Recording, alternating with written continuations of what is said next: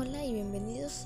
Hoy estaremos hablando de baños de agua santa, el sitio ideal para descansar en un ambiente tranquilo con un clima templado durante todo el tiempo. Situado en los flancos externos de la cordillera oriental de los Andes, entre el río Pastaza y el río Escut y la falda del volcán Tuguragua. Conocido como Baños de Agua Santa, es el centro turístico más importante del centro ecuatoriano. Además se lo conoce como el pedacito de cielo puerta de entrada a la Amazonía, Puerta del Dorado o la ciudad del volcán, donde podrán encontrar aventuras. En este lugar podrás escoger también deportes extremos.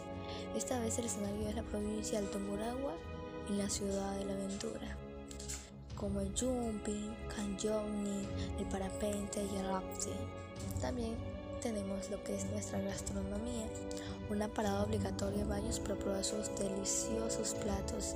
Es un pretexto perfecto para realizar turismo gastronómico. Es una opción que puedes realizar durante los feriados en Ecuador. Podemos encontrar lo que es el ceviche, que puede ser de mariscos, palmitos, chochos, entre los más comunes. El hornado es representación de este plato acompañado por mote o choclo y los deliciosos de pingachos y el agrio, un pedazo de aguacate. También encontramos las que son empanadas de viento acompañadas con chocolate, será la combinación perfecta. La biodiversidad de baños está entre la flora y fauna. En la flora está registrada por el canto de baños.